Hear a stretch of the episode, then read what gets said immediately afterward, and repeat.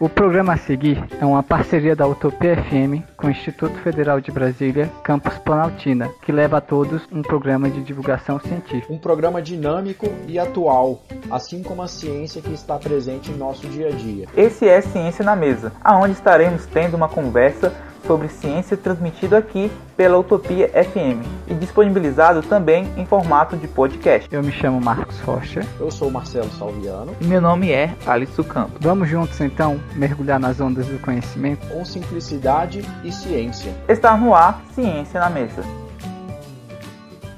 É hora de conhecimento. O Ciência na Mesa já começou. E hoje nosso tema será a importância ecológica dos insetos. A ciência que estuda os insetos chama-se de entomologia. Toda espécie, seja ela vegetal ou animal, cumpre um papel ecológico que geralmente não reconhecemos. Até mesmo os insetos são importantes para o equilíbrio de um ecossistema. Os insetos, na maioria das vezes, são associados a algo ruim e sujo, em outras vezes associados a doenças em humanos e como destruidor de plantações. Mas não é bem assim.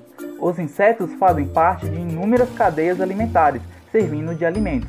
E, além disso, os insetos são fundamentais para a reprodução de plantas pois são polinizadores. Além dessa importância ecológica, vale destacar a importância econômica. E aqui vamos dois exemplos mais comuns: a abelha, que produz mel, cera, própolis e geleia real, e o bicho da seda, que produz um casulo do qual se retira o fio de seda. Os insetos são usados também na alimentação, principalmente em países orientais e ainda para resolver crimes já que os insetos necrófagos se alimentam de cadáveres. Os insetos cumprem um papel de destaque na ciclagem de nutrientes, promovendo a remoção e a reentrada de matéria orgânica do solo. Para falar sobre o grupo mais diversificado entre os artrópodes, convidamos a professora Tiara Bernardes, que atualmente é coordenadora do curso de licenciatura em Biologia do Instituto Federal de Brasília, campus Planaltina. Tiara é licenciada e bacharel em Biologia pelo Centro Universitário de Brasília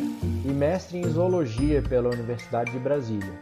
Tem experiência na área de entomologia, com ênfase com rola bosta. Tiara Bernardes já atuou como professora de zoologia dos invertebrados, ecologia 1 e 2, entomologia, entre outros componentes do curso de biologia.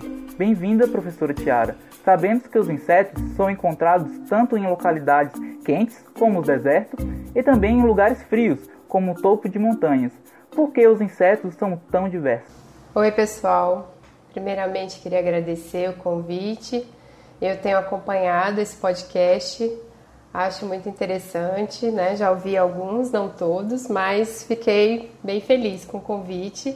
E é um prazer estar aqui falando sobre esse assunto que me agrada, né? me interessa bastante. Bom, por que, que eles são tão diversos? Então a gente pode listar aí algumas características biológicas deles. Então, eles apresentam um ciclo de vida muito curto, costumam ter proles grandes também, né? Então, assim, colocam vários ovos em uma, uma única postura. E por esse ciclo de vida ser bem curto, então, aqueles que foram filhotes ali, eclodiram há pouco tempo, logo eles já vão ser adultos e dar continuidade, né? É, eles também conseguiram conquistar diferentes ambientes na Terra, né? como vocês citaram aí no início. Então, existe alguns insetos que podem ser encontrados em deserto, em regiões também polares, mas aí bem menos, né? Então, eles acabam concentrados mais em, em regiões tropicais, também em regiões temperadas, mas quanto mais extrema a condição,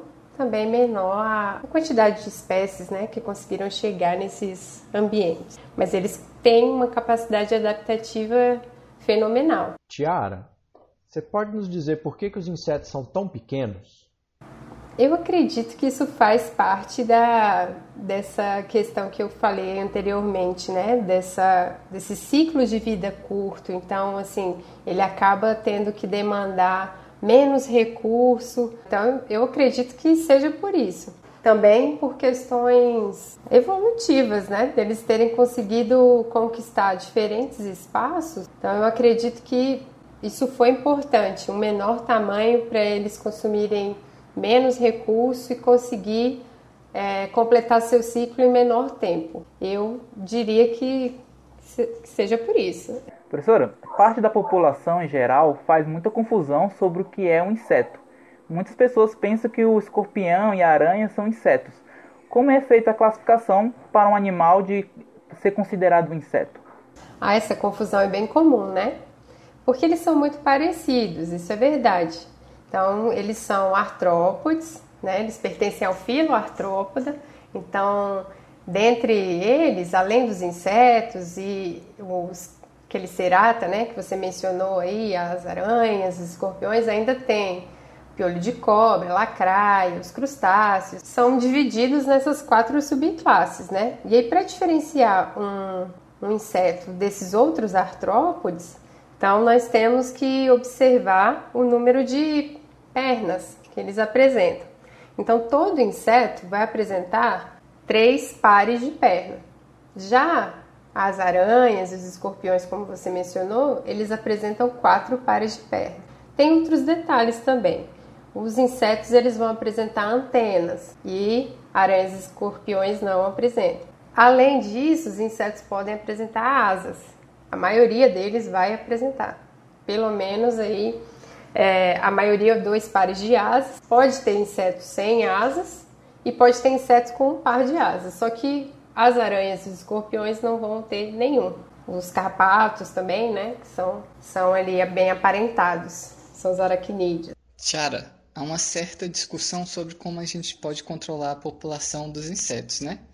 E a gente vê que por tem uma, várias pessoas, muitas muitas outros entes da sociedade, eles investem muito em inseticidas, né?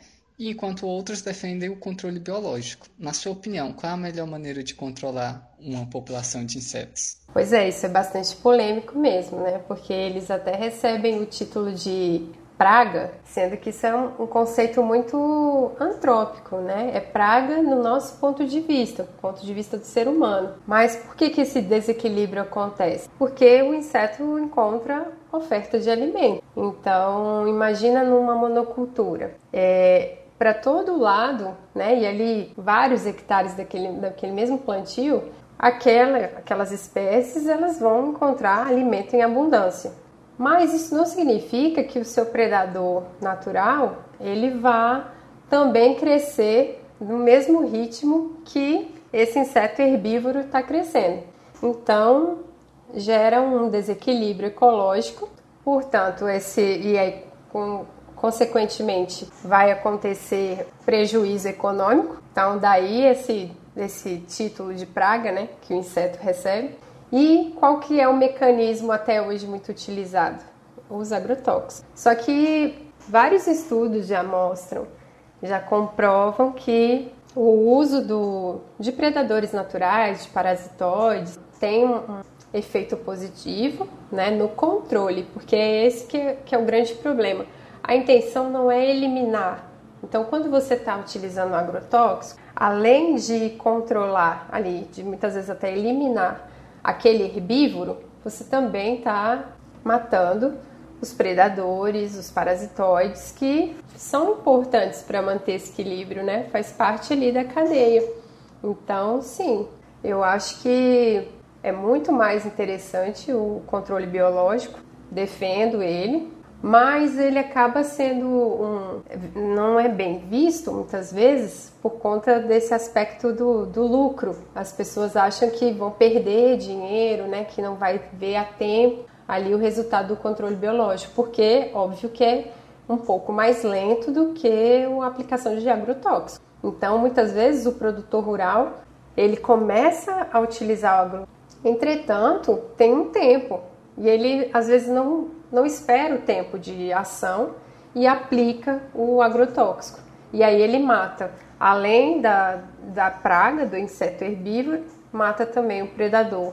E aí vai causando todo um desequilíbrio ali naquele ecossistema. Né? E nas proximidades, inclusive, porque não é apenas restrito àquela plantação. Né?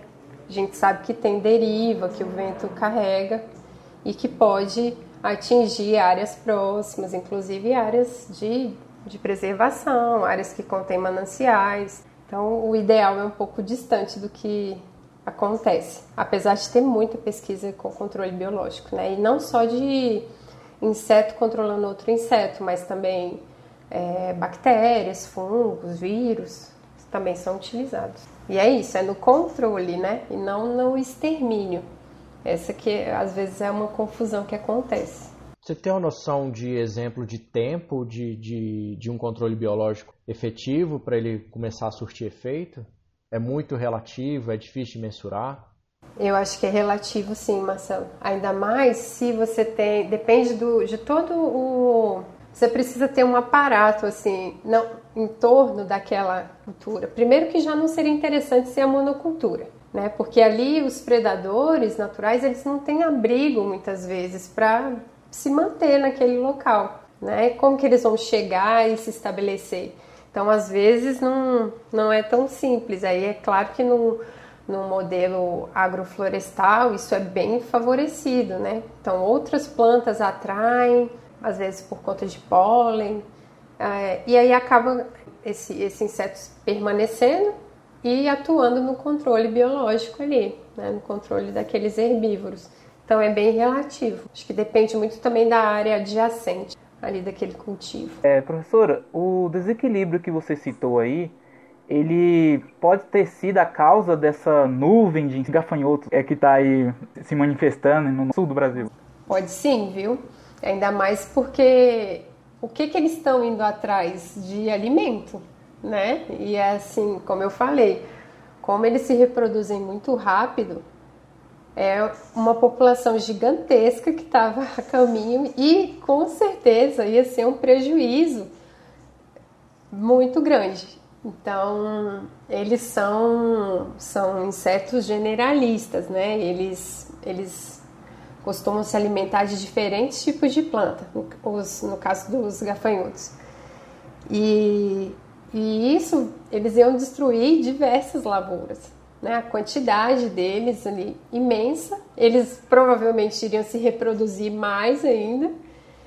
Então não ia ter é, predador suficiente. Isso eu estou colocando outros, inclusive aves, é, anfíbios, outros tantos que não ia suprir essa necessidade. Então, por alguma razão, um desequilíbrio anterior, né, a vinda deles para o Brasil aconteceu, houve essa explosão populacional e eles vieram, né? E aí eu não vi mais notícias, mas eles tentaram conter, né, inclusive usando agrotóxicos. E depois eu deixei de acompanhar. Você está falando muito aí da importância da reprodução. Eu gostaria que agora você enfatizasse a importância de conhecer o ciclo de vida dos insetos. Ah, sim.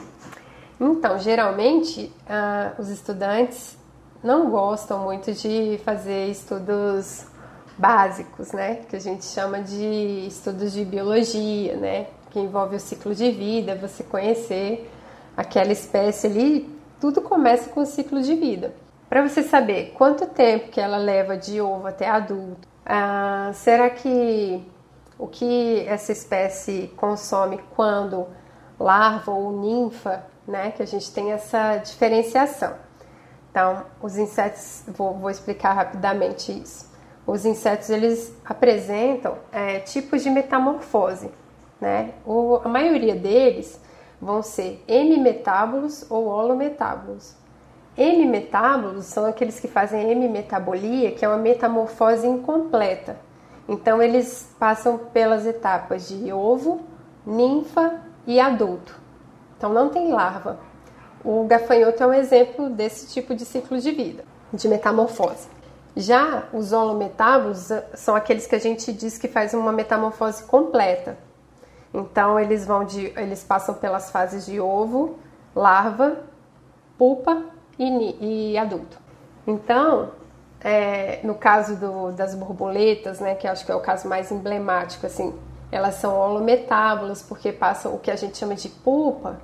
É, em geral, nas borboletas a gente chama de casulo. Então é ali que acontece a metamorfose completa delas. E aí, quando a gente começa a entender, quero começar a estudar uma espécie. Primeiro, a gente precisa saber desse ciclo de vida, até para conseguir entender aspectos relacionados à ecologia, até para no campo, quem é agricultor, quando que essa espécie pode atacar a, a minha plantação?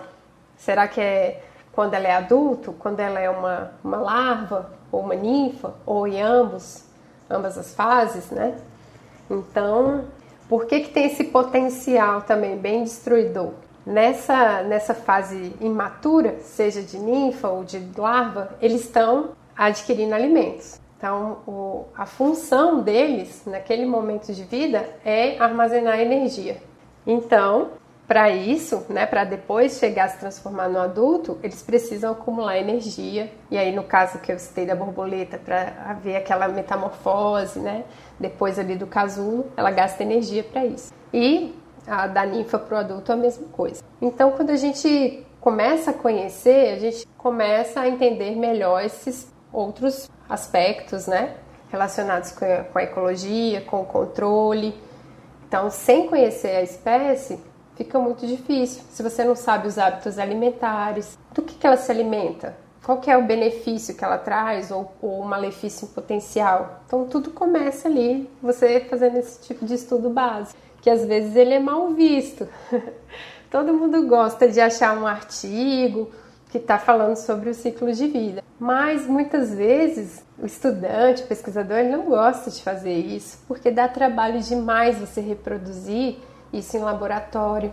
Então, apesar dos insetos eles serem de fácil criação, vamos dizer assim, né? Você precisa de um ambiente pequeno, às vezes potes, um ar condicionado para controlar a temperatura, às vezes um umidificador. Assim, são coisas poucas. Então, muita gente vai para essa área, não, vou estudar esses bichos porque eles são mais fáceis, né? Demandam menos espaço. Mas tem alguns que são que a gente tem muita dificuldade de reproduzir a condição do ambiente em laboratório. E aí vem as dificuldades, né? Começa a, matar o, o, a sua colônia, né? Você chega um dia a colônia tá lá bonitinha, no outro dia já tem bicho morrendo. Ou todo mundo que tem uma hortinha em casa tem pulgão, por exemplo. Eu, eu na, na minha graduação eu participei de um projeto que precisava criar joaninha. E aí, toda vez é, que você não queria achar pulgão, que é um dos alimentos favoritos da joaninha, você achava, né? Planta, é, você tem uma couve lá na sua casa, pulgão atacando. É, repolho, pulgão atacando. Na rua, né? Se você olhar direitinho, tem pulgão em tudo que é planta. Nossas plantas ornamentais, vai montar uma colônia de joaninha e precisa achar pulgão para elas. Não acha. então, a gente tinha que fazer a colônia de pulgões para alimentar a colônia de joaninha. O foco era a joaninha, mas precisava do pulgão. Então, é um trabalho sete dias por semana. Não tem essa de tirei férias e larguei a colônia lá e tô nem aí. Não, se tem um experimento rolando, então você tem que dar um jeito, dividir, né, com os colegas. Eu não vou nesse final de semana, você que vai. Ah, esse carnaval eu vou. Então isso aconteceu várias vezes comigo. Daí essa dificuldade, né? É importante, muito importante. Né? Você conhece o ciclo de vida muito bem, fazendo esse tipo de estudo, mas é bem difícil, bem trabalhoso. E esses estudos base, eles têm sido muito utilizados em uma nova vertente aí, né, que é na entomologia forense. Então, utilização de insetos, do, do, de estudo dos insetos só para desvendar crimes, né? Você pode falar para a gente um pouquinho sobre essa área? Na verdade, é, não são crimes, mas assim, resolver questões judiciais, né? Tem, tem outros exemplos. Por exemplo, na indústria alimentícia já teve um caso né, que foi encontrado ali num. Esse caso ficou famoso, numa barrinha de cereal, foram encontrados ali alguns resquícios de inseto, né? Então é, processaram a empresa e tudo, então tem que ser feito um estudo forense, e aí por conta dos insetos está relacionado à entomologia forense. E essa questão do ciclo de vida, ele é fundamental nessa parte é, que vocês mencionaram de resolução de crimes, né? Porque a partir desse desse ciclo de vida que vai que o, o perito lá o investigador eles conseguem fazer uma estimativa do tempo que aquele corpo está em decomposição. Existem muitos viés que pode mascarar ali um resultado. Por exemplo, a temperatura influencia muito na no ciclo de vida do, dos insetos. Então, mosca, que é um grupo bastante utilizado ali, algumas famílias de mosca são bastante utilizadas na, na entomologia forense. É, porque elas são as primeiras a chegarem, né? Elas têm um olfato muito apurado, então elas chegam, localizam o corpo, né? Seja a carcaça de um animal também, muito rápido. Então elas começam a colocar os ovos, porque aquele corpo para elas é um recurso alimentar. Então elas colocam os ovos para que as, as larvas após a eclosão ali do, do ovo, né? As larvas que saem desse ovo vão começar a comer o tecido. Tem algumas espécies que, por conta do calor do corpo ainda, elas eclodem mais rápido. A temperatura do ambiente também, em locais mais frios, esse desenvolvimento né, de ovo até o adulto pode demorar mais. Em locais mais quentes, isso pode ser mais, mais rápido. Então, isso aí pode dar uma falsa percepção. Então, eles não trabalham com um número assim exato. Olha, essa espécie ela vai é, levar, sei lá, 48 horas para. É, uma, é um intervalo de tempo, justamente contando com, com essa variação que pode acontecer. Então, olha aí, se não fosse os estudos básicos, né, de, de você saber, olha, aquela mosca do gênero tal, né, tem as famílias Califórnia, é, de que elas são, assim, elas chegam muito cedo ali e colonizam aquele corpo. E elas colocam muitos ovos. Então, às vezes, ali a partir da, se, se o período chega, já encontra uma pulpa, né, já pode ir dando um indício que, olha, de repente já está aqui há dois dias, né, tudo uma estimativa. Tem um caso que eu me lembro de ter visto um artigo que era assim, é bem chocante, na verdade. Eles conseguiram é, estimar o tempo que uma, uma criança passava por maus tratos é, encontrando insetos na fralda. Então ela estava há um tempo sendo negligenciada né? Não trocavam as fraldas dela. E também já li artigos falando isso para idosos, né? Para pessoas que são vulneráveis. Então é uma, é uma possibilidade também. Porque aí você pensa, mas o ambiente está fechado, não vai entrar nada. E impressionantemente as moscas elas conseguem entrar assim. Por mais assim que você ache, nossa, esse ambiente está muito vedado mas elas entram, justamente porque elas estão em busca de recurso. E aquilo ali é um recurso, porque muitas também vão se vão utilizar de fezes, né? Algumas que estão, nesse caso que eu, que eu mencionei, né, também pode ter sido pelo, pelos tecidos ali dessa, dessa criança já estarem machucados, né? E pode também ter sido pelas fezes, a atração do cheiro das fezes, né? Então, sim, é muito importante. Não dá para usar, assim, tudo que eu já li não é o único mecanismo. Óbvio que tem toda aquela investigação criminal, né?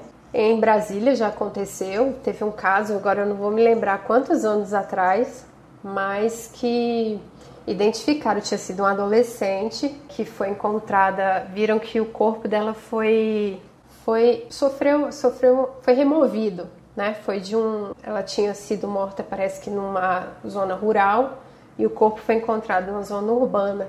E aí encontraram então insetos que não eram característicos ali de, de uma zona urbana. Então, assim, isso foi bem CSI, né? E foi, foi em Brasília, foi a Polícia Civil. Então, dá para usar isso como uma das, um mecanismo, não o único, né? Então, saindo da etimologia forense e indo para um assunto que todos nós gostamos, que é a culinária, Muitos de nós pensamos que o inseto na alimentação é algo distante.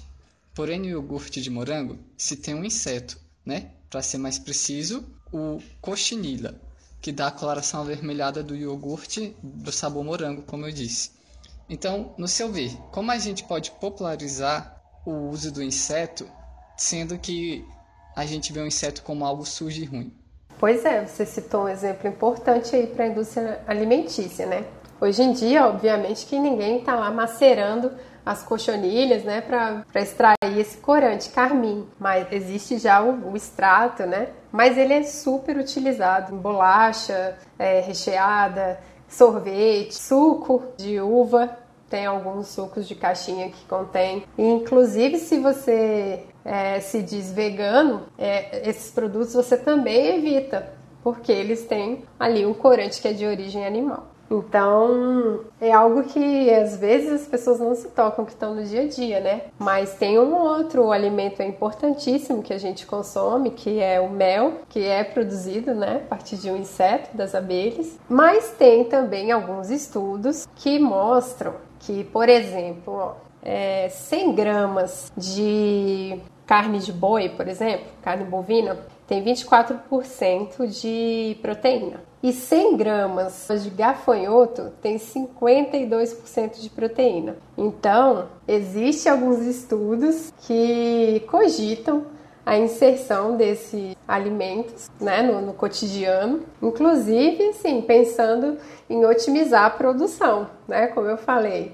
para criar inseto a gente precisa de um espaço muito menor do que para criar boi, né? Para fazer a, a, a, fazendinha lá, gasta-se muito mais. A gente ainda obtém uma quantidade de proteína menor. Então, assim, também tem outro aspecto importante que todo mundo acha que o pessoal lá na Tailândia, na China, come inseto, assim, né? Vai lá na rua, pega, pede uma porção de inseto em vez de pedir um cachorro quente, né? Tem essa impressão. Mas com a globalização a coisa mudou bastante, né? Eles, eles hoje em dia eles têm acesso a McDonald's, outras outras redes chegam lá até eles também. E a coisa do inseto não tá mais tão assim, ficou assim muito turística. Já teve um tempo que realmente, por conta de guerras, né, eles passaram por muitos problemas financeiros, escassez de alimento, e sim, os insetos eram utilizados como fonte de alimento. Só que hoje a coisa é muito mais turística. Né? Então, eles têm é, escorpião, não só insetos, né? Mas alguns artrópodes, né? É, escorpião no palitinho, estão vendendo espetinho de escorpião. Geralmente quem compra é turista, né? Quer tirar foto, quer provar, mas sim, né? Aquelas mesas com uma fartura então, eu tive a experiência de provar um que é que é muito consumido até aqui no Brasil, que é a larva de um besouro, tenebro, que é dado para aves, assim, o pessoal cria mesmo, vende porque ele serve de alimento para outros bichos. E é, provei num congresso de entomologia, assim, crocante, era tipo um, um snack. Então é isso, dá tranquilo, temperado, sabe? Não, não, tem problema nenhum, não. Tem muito esse preconceito. Por quê? Que a gente acha que o cara foi lá, abriu a tampa do esgoto, tirou os bichos que tava lá, né? E vendeu. Aí não dá. Mas se for uma criação toda é, higienizada, né? Obviamente que se isso fosse acontecer, fosse tornar mesmo a nossa realidade, não ia sair catando inseto na rua, assim como não é com outros animais que a gente consome. Tem todo um aspecto ali, né? Uma legislação, uma regulamentação. Eu acho super possível, mas a gente precisa quebrar esse preconceito, né? Eu lembro de uma vez ter visto uma reportagem no site da BBC Brasil que falava assim: insetos, alimentos do futuro. Então era justamente pensando nisso. E aí, vai chegar um momento que a gente não vai mais poder desmatar para criar boi. Como é que vai ser? Então, é uma possibilidade. Como é que o Pumba do Rei Leão falava mesmo do, dos insetinhos viscosos. Viscoso mais gostoso. Viscoso mais gostoso. Então, é, tudo vai do tempero, gente. Na verdade, existe um restaurante em São Paulo que eles agregam, né, isso já. O prato lá é caríssimo e tem e a maioria dos pratos é, leva insetos, né? Eu sei que uma vez também aconteceu de em Manaus eu tava com umas amigas num restaurante, aí uma queria porque queria comer formiga, que era tinha lá no prato, né? Tinha um, um, era uma entrada assim. Aí, ah, beleza, mas assim, era até mais caro, né? Então, ah, não, eu, eu não quero. Aí alguém, aí ela falou, eu quero, eu quero provar isso. E aí veio assim, era, era bem gourmetizada a formiga, deve ter vindo umas três em cima de um, um purê, sei lá. E aí a gente riu muito dela, que falou, poxa, você pagou tão caro para comer três formigas, cara. A gente pegou formiga ali para você. Mas tem, tem restaurante que, que vende. É, professora, é, aproveitando o gancho da, que você falou das abelhas, nos últimos anos temos visto muitos pesquisadores afirmando que as abelhas forem extintas né, da humanidade, estará, a humanidade estará com seus anos contados. Alguns estimam que quatro anos após a extinção desses, desses insetos pode haver um colapso né, da humanidade. Falando qual é a importância dessas abelhas para a sobrevivência humana. Olha só, pegar esse seu gancho para comentar de uma publicação que saiu em 1987. Tem um biólogo e ele também é entomólogo, que ele é famoso, aquele Edward O. Wilson.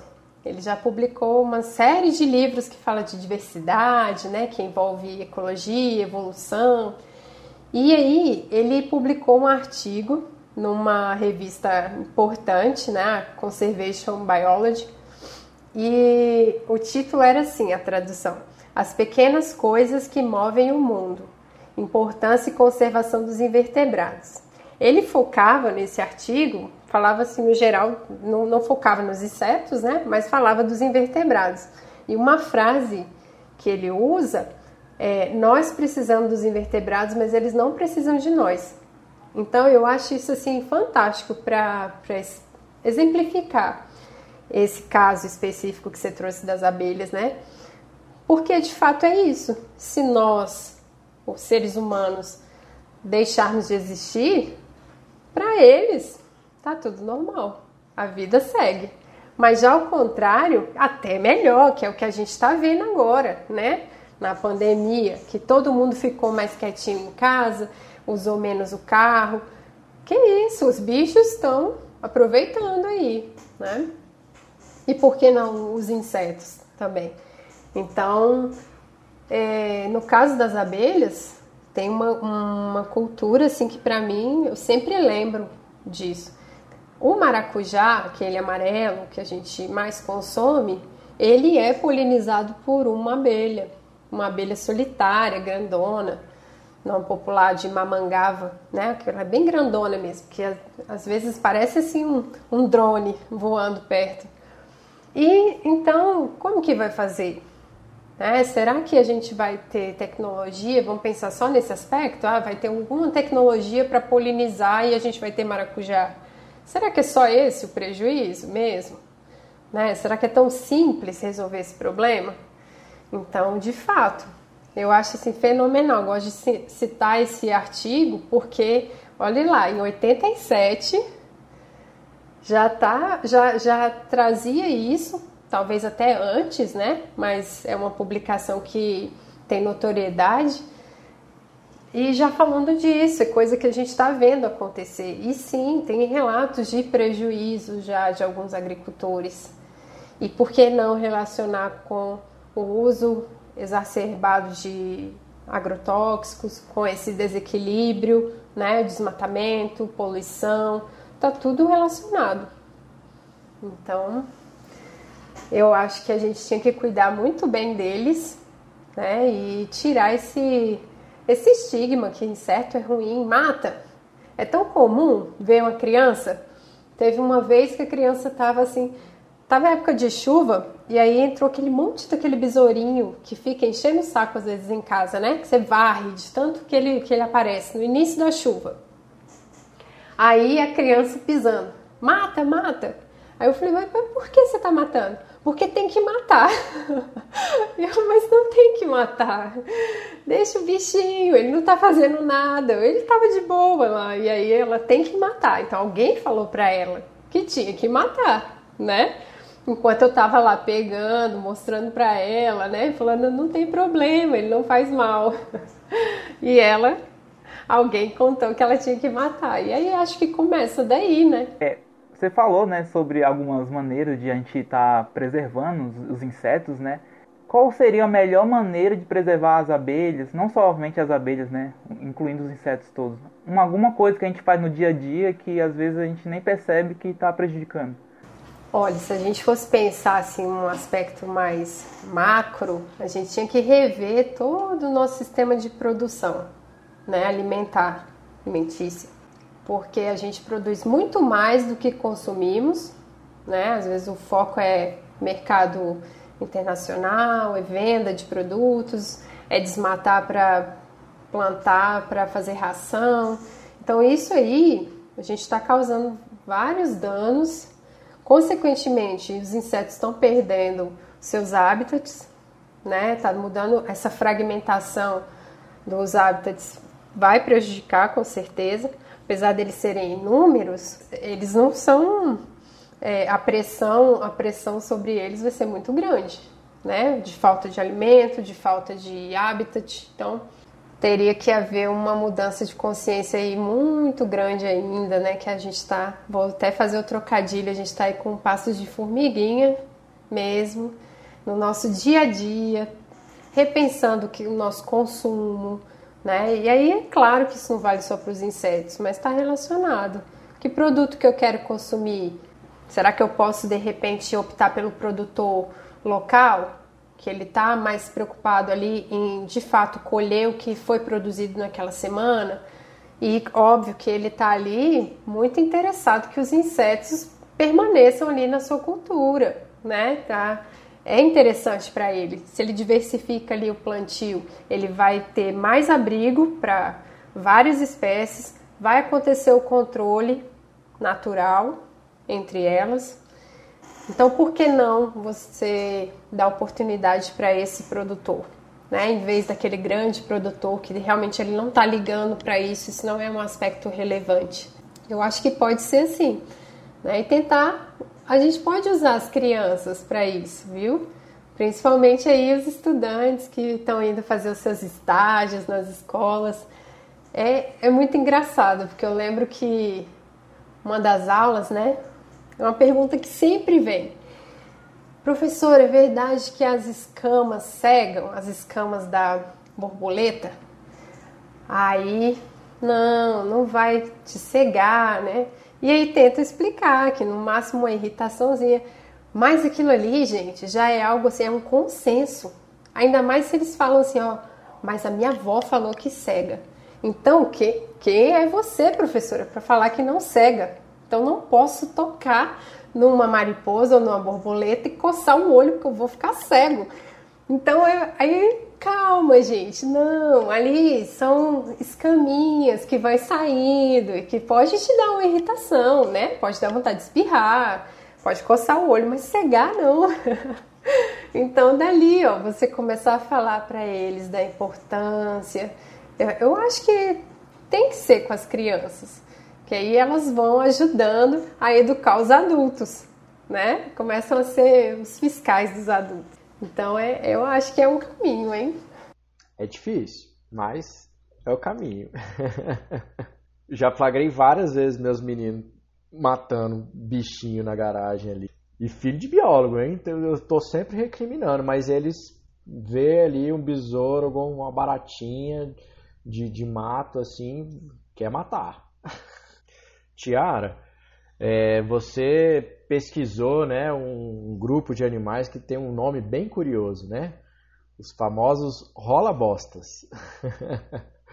você pode falar para a gente um pouquinho é, por que você decidiu pesquisar sobre insetos e falar um pouquinho mais especificamente sobre a sua pesquisa com os rola-bostas? Então, eles são os besouros mais legais, mais bonitos. Isso aí é um fato. É uma pena que eu não posso mostrar aqui para os ouvintes foto deles, né? Mas aí eles vão pesquisar na internet e vão ver sim. Ele e, e isso aí que você mencionou, né? Um nome curioso. Imagina você chegando em casa, né? Aquela sua família reunida, as pessoas com orgulho ali, as tias. Ai, que bom que você está estudando, né? Tá terminou, tá fazendo mestrado. Aí estão esperando que você diga o quê? Que está curando câncer, né, ajudando no Covid, coisas desse tipo, assim, que impactam. Aí você fala, o que você estuda? Eu estudo besouro rola bosta. Aí fica aquele climão, né? Ninguém, ninguém mais tem pergunta, né? Acabou o assunto, porque é totalmente estranho.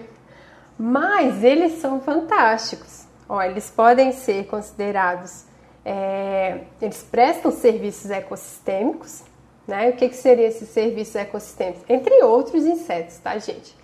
mas eles, esses serviços são benefícios que os insetos trazem aos seres humanos, seja direto ou indiretamente. Então, isso que a gente citou né, em outros momentos, a, o mel, a, o controle biológico, né?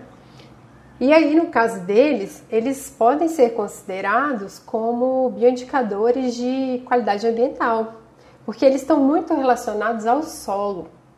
Então, a vida deles ali, o ciclo de vida, ele, ele uma parte é no solo. E aí, alguns vão pegar o recurso, né? No caso, é, eles podem ser carnívoros, ser, ser necrófagos, né? Como vocês já mencionaram, eles podem ser coprófagos, que é se alimentar de fezes mesmo.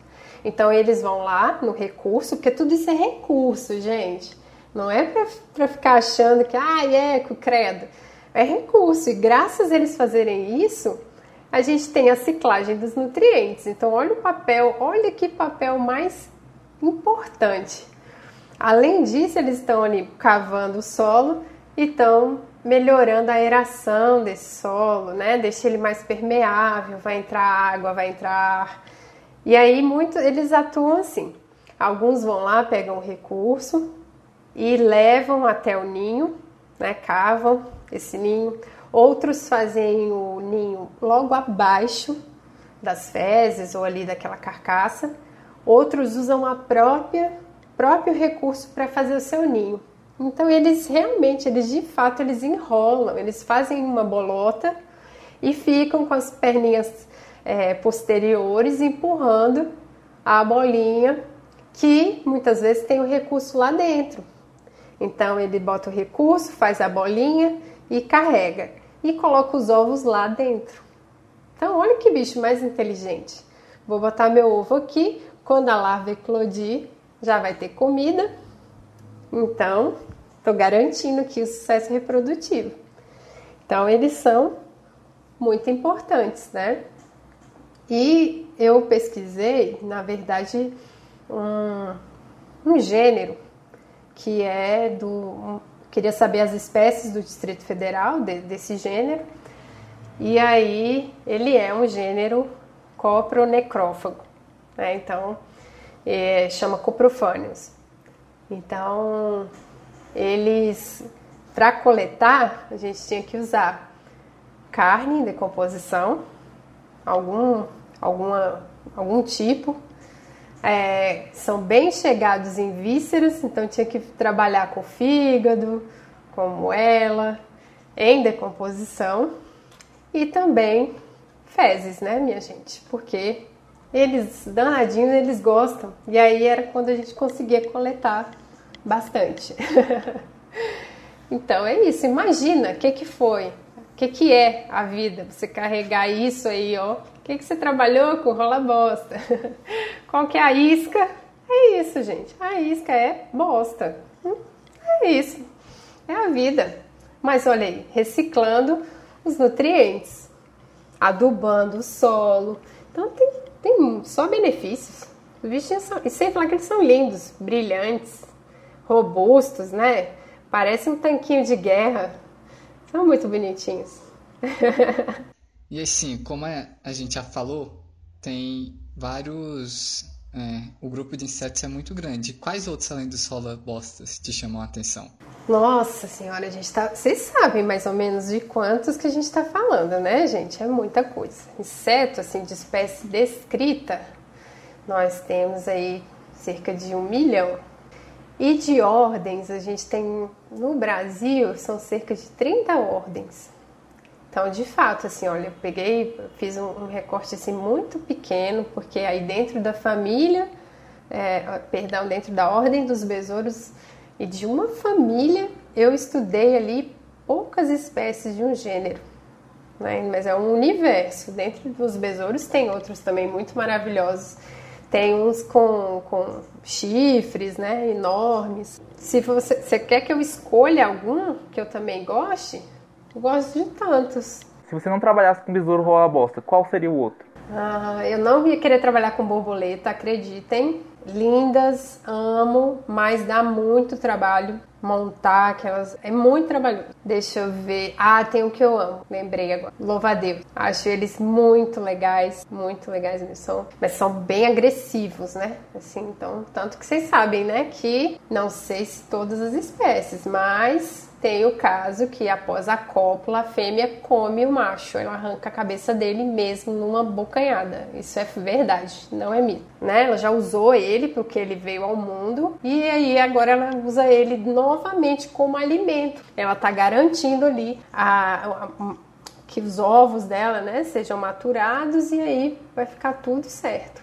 Ela deu, deu prosseguimento ao ciclo. é, já já é assim, não tem. Então eles são muito lindos, tem umas espécies assim, tipo da Malásia, que parece uma orquídea, sabe? Eles se mimetizam, lindo, lindo, lindo. Aí fica lá, né? Sou uma orquídea, aí vem um, um besourinho, uma, uma abelhinha desavisada, vou ali naquela, naquela flor. Só que aquela flor é o, o já o predador dela. Agradecemos a nossa convidada, Tiara Bernardes, pela sua participação aqui no Ciência na Mesa. Pessoal, eu que agradeço a oportunidade de falar sobre esse assunto tão diverso, né? Assim como os próprios insetos. E espero estar conversando em outro momento com vocês. Pode ser para falar sobre insetos ou sobre outra coisa. Eu achei muito legal participar. Muito obrigada. Em instantes você poderá acompanhar a íntegra nas plataformas principais de podcast, como Spotify, Google Podcast, Anchor, Breaker e Rádio Public. É, Siga-nos nas redes sociais, no Instagram, sim, arroba Ciência na Mesa 1, com 1 como forma numérica, e no Facebook Ciência na Mesa. Pode nos contatar pelo e-mail ciencianamesa.gmail.com, onde nesses canais você gerir temas e, e fazer perguntas.